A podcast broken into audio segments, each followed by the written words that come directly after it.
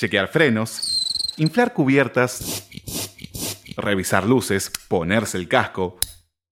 ¿Falta algo más? Sí, las ganas de pasarla bien. Seguí en B Invasión Bicicleta.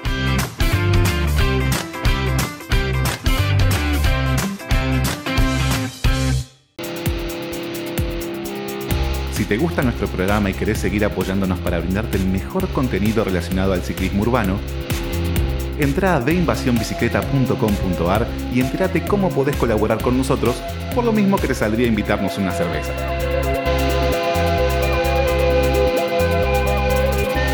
Ayúdanos a mantener este espacio para seguir promoviendo el ciclismo urbano. Colaborando además, vas a estar participando de los sorteos y beneficios que anunciemos durante la temporada.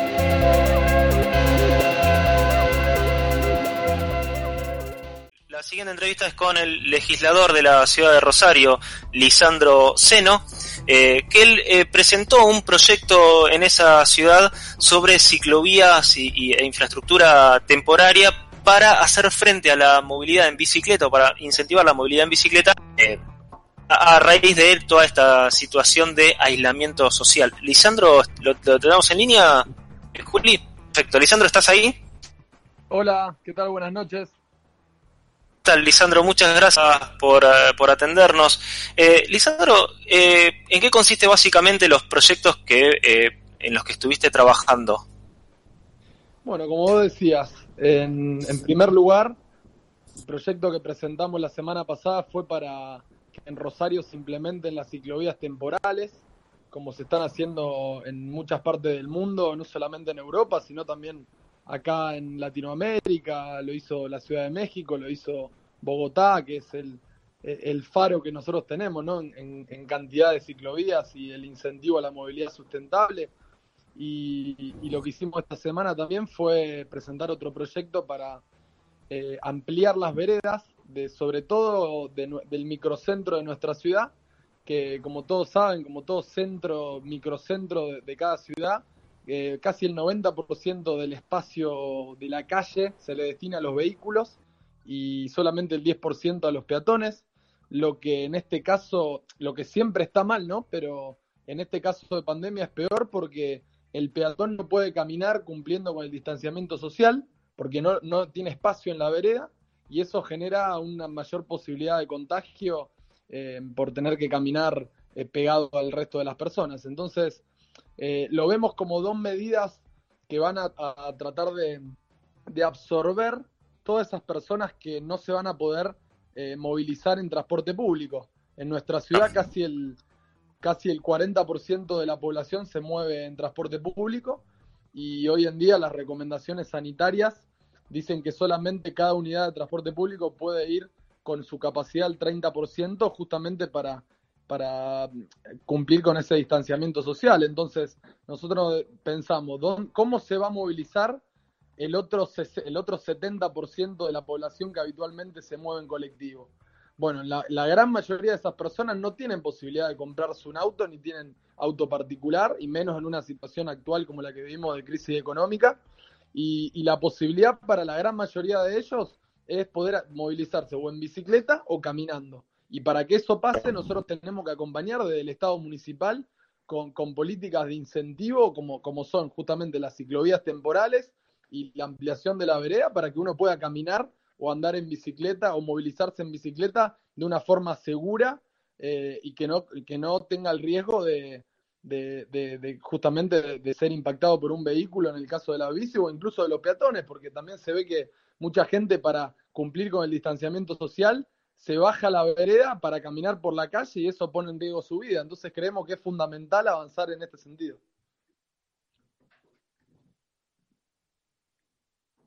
¿Lisandro? Yo, lo- perdí a Lisandro, no sé si, si Estoy. se escucha. Ah, estás. O, o- porque hoy tenemos un día fatal con, por lo menos yo con internet, este, así que no, no sé si es que se me corta a mí o, o- o se corta la, la comunicación. Eh, perdóname que te haya interrumpido, Alessandro.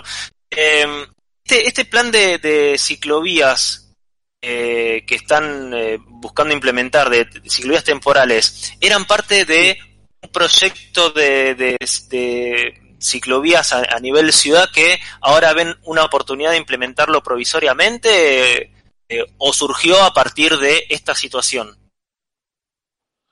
No, en realidad nosotros creemos que la bicicleta en nuestra ciudad es un modo de transporte que tiene muchísimo para dar.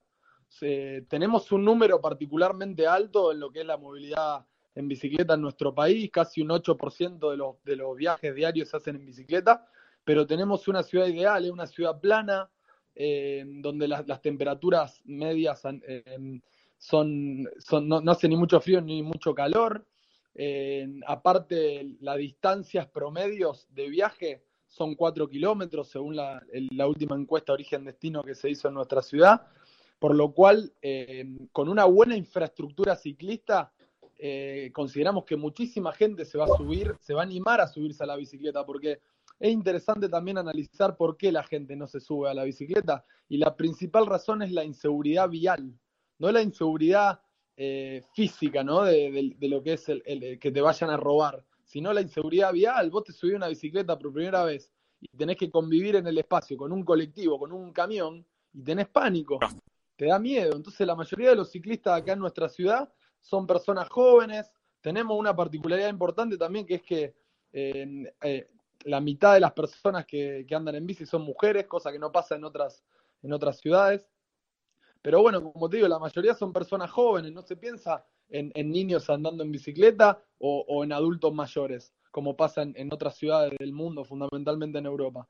Entonces, a partir de, de, esta pandemia, en realidad lo que hicimos fue sumarle a todos los argumentos que, están a nuestro favor para, que la, para incentivar la movilidad sustentable, el argumento sanitario, porque desde la OMS están recomendando que la gente se movilice en bicicleta o, a pie y no lo haga en transporte público, y sabemos que tampoco se está bueno incentivar la movilidad individual eh, en, vehículos particulares, porque más autos particulares significan más contaminación ambiental, más autos particulares significa mayor congestión del tránsito y más autos particulares significa mayores siniestros viales. Y en este momento, donde cada cama es vital para, reservar para los pacientes que pueden llegar a, contraer el coronavirus, no nos podemos dar el lujo de que una cama en una terapia intensiva en un hospital de nuestra ciudad esté ocupada por un lesionado de gravedad por un siniestro vial.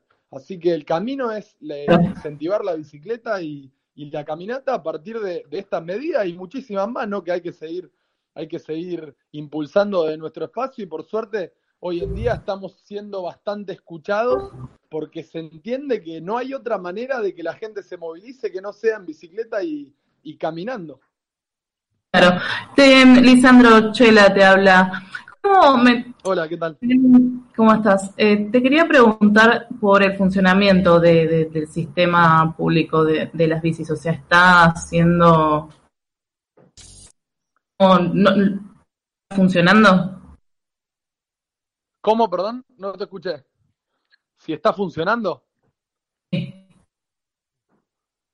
Sí. El servicio de bicicletas públicas volvió a funcionar el miércoles de la semana pasada eh, lamentablemente se, tomó la decisión apresurada, a mi criterio, de, cerrar, eh, porque se consideraba que era, era peligroso que se compartan las bicicletas por, por el tema de, de, la higiene ¿no? entre, entre, entre las personas. Pero, pero bueno, por suerte revieron esa decisión inicial, la volvieron a abrir, creo que incluso creo que fue la primer, el primer sistema de bicicletas públicas que se abrió en el país. Y, bueno, hay otra, hay otra mm, cuestión que, me parece que hay que discutir, que solamente se abrió de lunes a viernes de 6 de la mañana a 20, lo cual trajo algunos inconvenientes porque hay muchos trabajadores que, que, trabajan de noche, más que nada personal sanitario, muchos médicos, enfermeros que me han escrito diciendo que no pueden utilizar la bicicleta porque está cerrada, tampoco se entiende mucho cuál es el motivo por lo cual es por el cual solamente se deja en ese horario y tampoco se entiende por qué no se, no se permite el uso durante el fin de semana, cuando también mucha gente trabaja.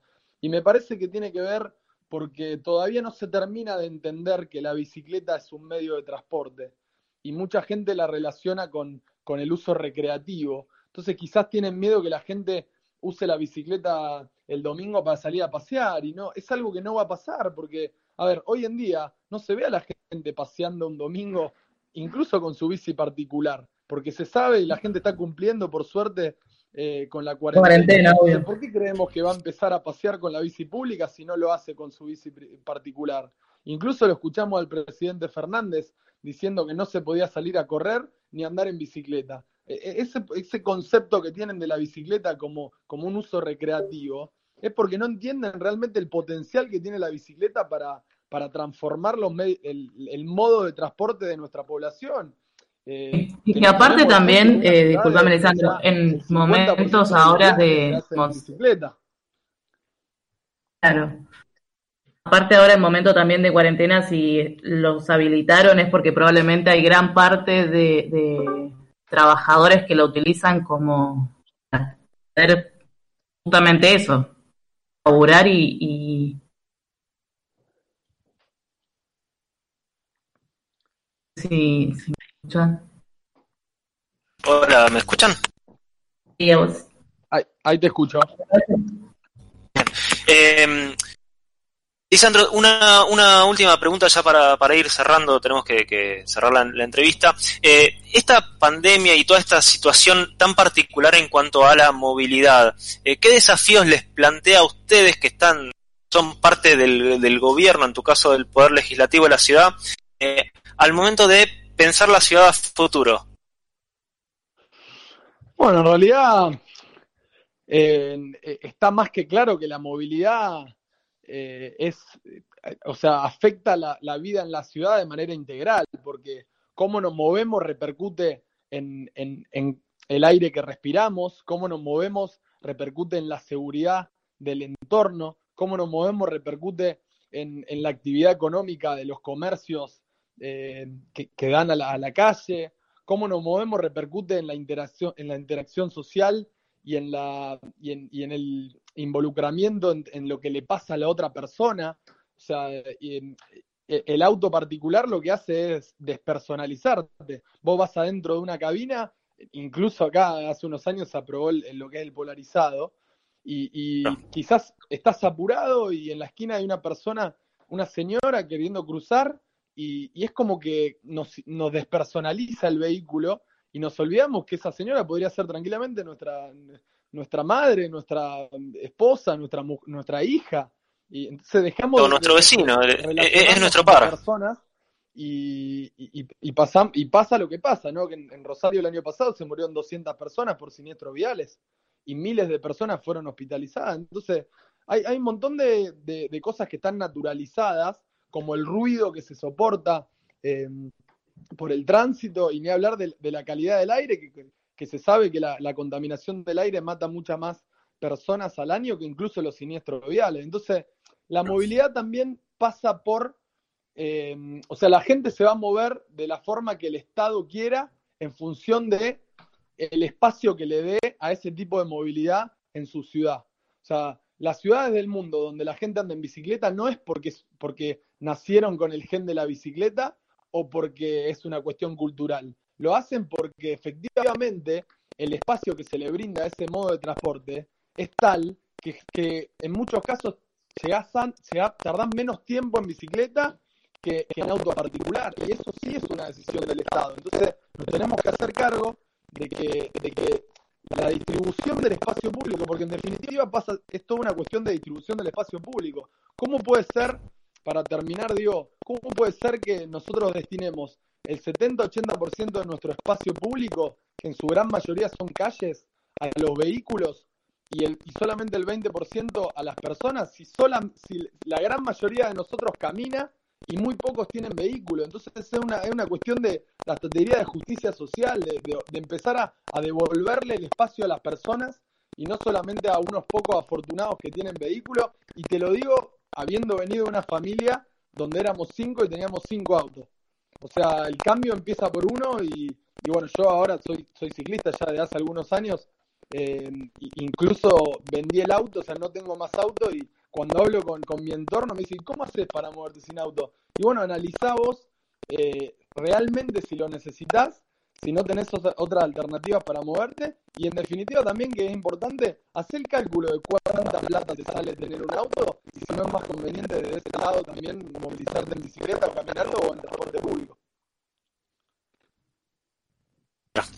Eh, totalmente de, acuerdo y, más eh, en estos días donde la mayoría tenemos el auto, la mayoría de los autos están parados sin posibilidad de usar, eh, cuánta plata estamos perdiendo eh, en seguir pagando patentes, seguro y ese tipo de cosas. Eh, Sandro, te agradecemos muchísimo el tiempo que nos dedicaste, muy clara tu, explicación y te, felicitamos por impulsar este tipo de proyectos que eh, hace rato venimos reclamando a nivel nacional. Hay como cierta inacción, e invisibilización, decirlo así, de la, de la bicicleta como medio de transporte y movilidad. Eh, así que nada, te agradecemos por, por tu tiempo eh, y, te, y los felicitamos a los rosaninos por haber dado este paso tan, tan importante eh, y que nosotros creemos tan necesario para la movilidad pensando en cuando em, empiece a reactivarse toda la actividad. bueno, muchas gracias a ustedes por haberme llamado y esperemos que, en esta semana se pueda concretar el anuncio y, la puesta en marcha de las ciclovías temporales. Tenemos, somos bastante optimistas porque estuvimos avanzando eh, tanto con el Ejecutivo como con el ente de la movilidad, que fue quien hizo el estudio técnico y presupuestario, así que hay, hay voluntad política, que es lo que siempre falta en estos casos, así que esperemos que dentro de pocos días tengamos novedades, buenas novedades con respecto al tema. Excelente. Eh, hablábamos con Lisandro Seno, concejal de la ciudad Rosario. Muchísimas gracias.